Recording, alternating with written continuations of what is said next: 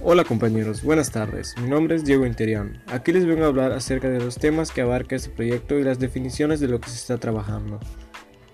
En este proyecto abarcaremos dos temas, los algoritmos y diagramas. Algoritmo.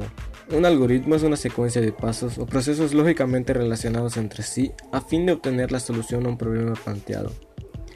Es una lista de instrucciones para efectuar paso a paso un proceso.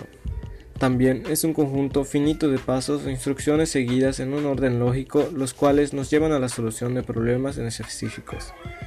Una serie de instrucciones colocadas en cierta secuencia necesaria para la descripción de las operaciones que llevan a la solución de un problema. También es considerado como un proceso completo para resolver un problema en específico en un número finito de pasos. Es un método para resolver un problema mediante una serie de datos precisos y definidos y finitos. El diagrama de flujo. Los diagramas de flujo son esquemas que representan gráficamente un algoritmo por medio de los pasos de un proceso, que se realizan para entender mejor al mismo y son utilizados en programación, economía y procesos industriales. Utilizan una serie de símbolos con significados en específico. Estos son los temas que se abarcarán en el proyecto y poco a poco tienen que ir estudiándolos para poder resolver las tareas que se les estarán asignando. Gracias.